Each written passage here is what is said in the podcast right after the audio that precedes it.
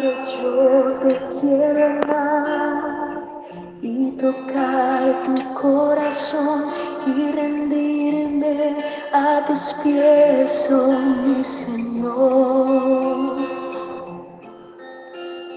Quiero estar cerca de ti y adorarte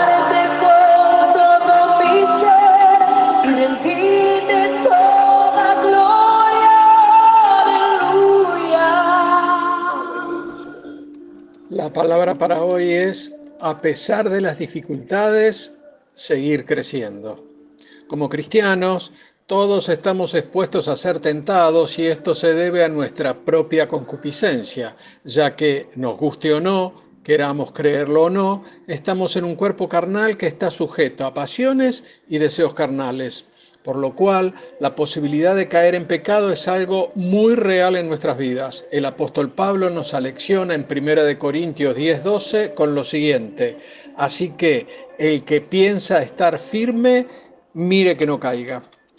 Y una vez que caímos nos sentimos sucios y esto como producto de haber desobedecido a Dios. Pero lo que yo puedo decir es que todos los seres humanos somos imperfectos y todos, más tarde o más temprano, tendremos la necesidad de arrepentirnos. En Romanos 3:23 podemos leer, por cuanto todos pecaron y están destituidos de la gloria de Dios. Y es así como nuestros pecados nos impiden regresar a vivir con Dios pero el Padre nos proporcionó a Jesucristo y a través de Él nosotros encontramos la manera de ser perdonados. Y aquí la pregunta podría ser, como cristianos, ¿cómo nos sentimos cuando le fallamos a Dios? Y aquí estaría bueno ver un poco de la historia de uno de los apóstoles y los vaivenes que tuvo su conducta mientras caminó tres años y medio junto a Jesús. Y este es Pedro. Veamos el trato del Señor con su discípulo.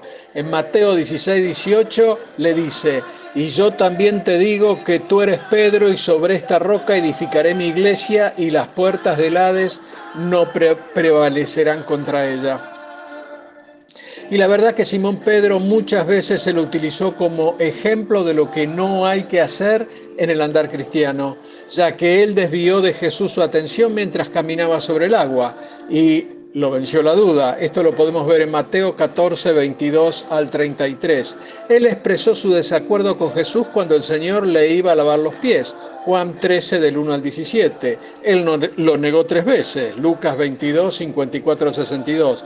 Él actuó impulsivamente cuando le cortó la oreja al siervo del sacerdote en el huerto de Getsemaní. Juan 18, 10. Y si bien es cierto que Pedro cometió muchas equivocaciones, debemos ser sinceros con nosotros mismos, ya que nuestra vida también está plagada de equivocaciones.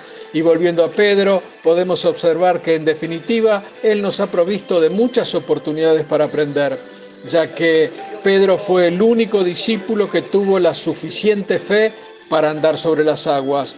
No tuvo temor de hacerle preguntas al Señor, tales como cuando Jesús le lavó los pies. Fue el único discípulo que siguió a Jesús cuando fue arrestado y, quizás equivocado, pero también fue el único que trató de defender a Jesús en el huerto.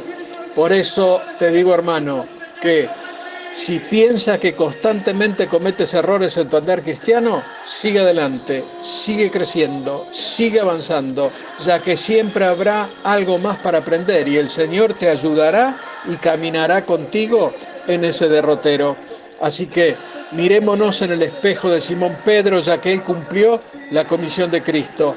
Él predicó el Evangelio, él condujo a infinidad de personas a los pies de Cristo y debo decir que tal como con Pedro, el Señor nos comisiona a ir por los perdidos y no te amilanes si es que en algún momento sientes que le has fallado, ya que Él aún no ha terminado contigo.